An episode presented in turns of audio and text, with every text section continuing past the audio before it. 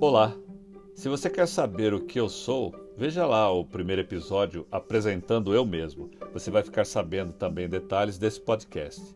E não se esqueça de assinar esta bagaça nos principais players de distribuição, incluindo aí o Spotify, o Apple Podcast e o Google Podcast. Mande uma mensagem para o Twitter, arroba seja cartesiano.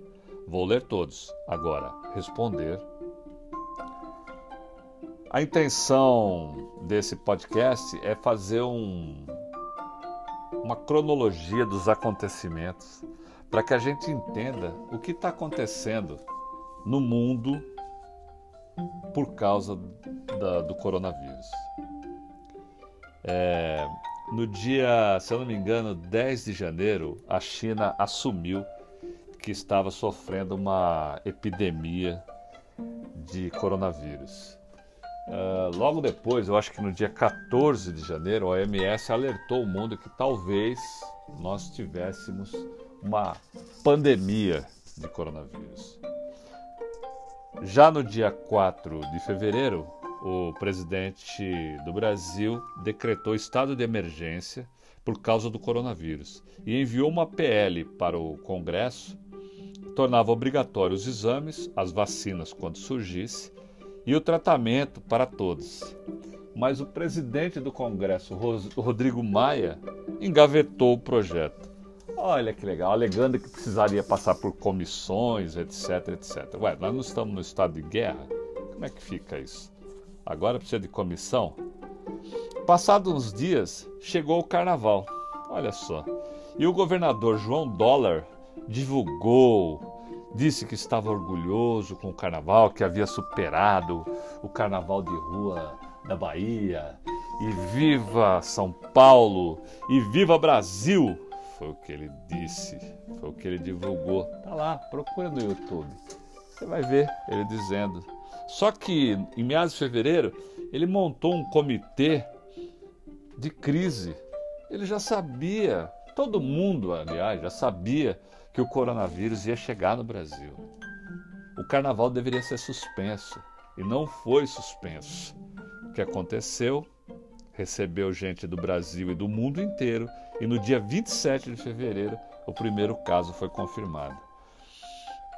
Para ser confirmado o primeiro caso, a medicina diz o seguinte: que pelo menos em qualquer epidemia viral, né, você precisa é, quando o primeiro caso aparece, significa que de 20 a 25% da população já está infectada. Vai me dizer que o carnaval não foi parte disso e o João Dólar tão preocupado com as pessoas no estado de São Paulo,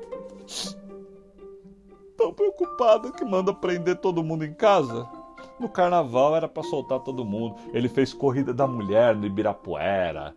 Nossa, tem aqui 10 mil mulheres, todo mundo lá enfornado um em cima do outro. Ok. Passa tudo isso, aí o cara manda prender tudo e quebra o Estado. Depois de uns dias, o ministro Gilmar Mendes disse que se o governo tomar decisões que contrariem a OMS, o Supremo não deve validar. Ou seja, a OMS ficou maior que o governo eleito legitimamente pelos brasileiros. Perdemos a soberania ou perdemos a vergonha? Senhor Gilmar Mendes, babaca. A OMS está a serviço da China e mandando no Brasil. Portanto, o Partido Comunista Chinês está traçando o caminho dos brasileiros. Em 7 de abril, Donald Trump divulgou em seu Twitter a seguinte mensagem: A OMS estragou tudo por alguma razão, financiado em grande parte pelos Estados Unidos, mas preocupado em demasia com a China. Vamos dar uma olhada nisso. Felizmente, rejeitei o conselho deles de manter nossas fronteiras abertas para a China desde o início. Por que essa informação tão equivocada? Olha só, né? Por quê? Por quê?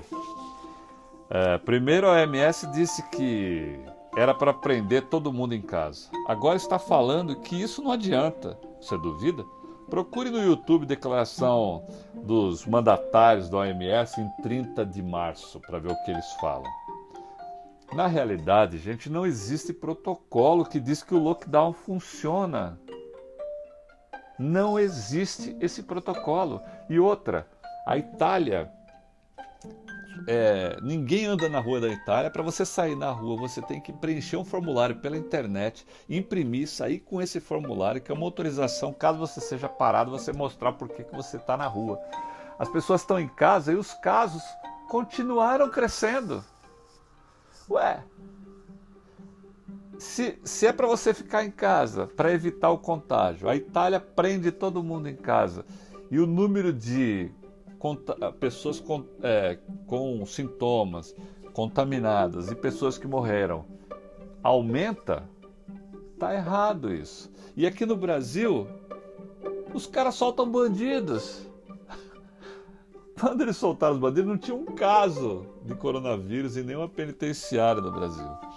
E os caras soltaram os bandidos. Ué, mas não é para ficar confinado? Você confina a classe média, você confina os pobres, os ricos e solta os bandidos? Aí, alguns dias depois, tinha sete caras desses aí que foram soltos arrombando casa. Porra, que país é esse que defende bandido, gente? Ai, meu Deus. O CEO da OMS nem médico é e está de joelhos para a China e mandando no Brasil através desses governadores irresponsáveis. Olha só que legal. O presidente do Japão disse que a OMS é uma organização a serviço da China. Tudo bem que o Japão e a China têm problemas históricos, tal, mas é a verdade. Trump disse que vai diminuir ou encerrar a contribuição para a OMS. Rodrigo Maia e Gilmar Mendes proibiram o presidente de demitir o Mandetta, o ministro da Saúde, ferindo a independência dos poderes. Como assim? O chefe não pode demitir o funcionário. E vê todo mundo, nossa, o trabalho do Mandetta. Olha, o trabalho do Mandetta. Né? É, o trabalho do Mandetta, é isso aí. Olha que legal também.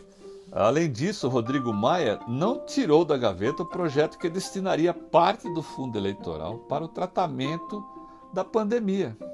Ele com certeza está esperando para ver se teremos eleições ou não esse ano. Se não tiver, ele libera para poder posar de super-homem. Olha, liberei o dinheiro, eu sou o máximo, eu sou legal pra caramba, como eu não existe. Agora, olha o que é mais legal aqui em São Paulo. O médico Davi Yupi, o cara que salvou o Lula, né? Do câncer na garganta. Acho que salvou a Dilma também do câncer dela. É um filho da puta, né? Mas tudo bem. É um grande médico, mas um... tem certas pessoas que não deveriam ser salvas, né? É... E sei lá, os médicos também salvaram a vida do Bolsonaro lá, depois da facada. Os médicos salvaram ali o, o irmão do Ciro Gomes lá, o Cid Gomes, que levou tiro no peito. É, esse juramento de Hipócrates, eu sei lá, viu? Bom, o Davi Up, o médico do João Dólar, o nosso super governador almofadinha e metrosexual, uma besta, disse no início, no início da pandemia que não era para população mudar os seus hábitos tal. O Dr. Drauzio Varela, a quem eu respeito muito, é, também disse isso.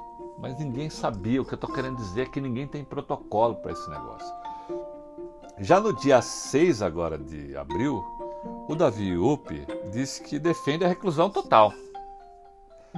Ele pegou o coronavírus e, segundo a receita vazada do seu próprio consultório, ele foi tratado com hidroxicloroquina o que ele nega. Ele negou, aliás, duas vezes em dias diferentes. O que eu tomei, disse ele, não te interessa.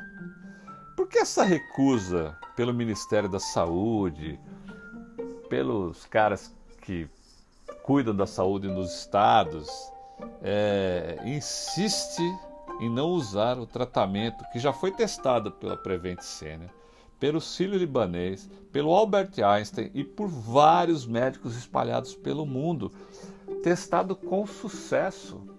Se administrado a cloroquina, cloroquina no início dos sintomas, diminui até 50% as internações.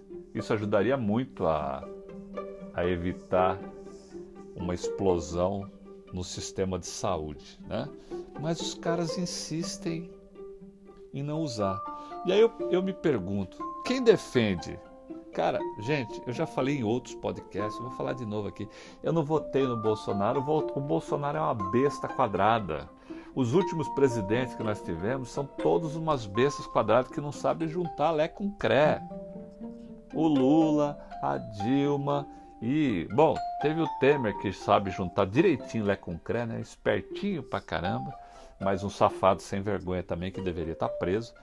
E agora o Bolsonaro. Mas o Bolsonaro chegou lá e falou que era para usar a cloroquina, sim, tem que usar tal.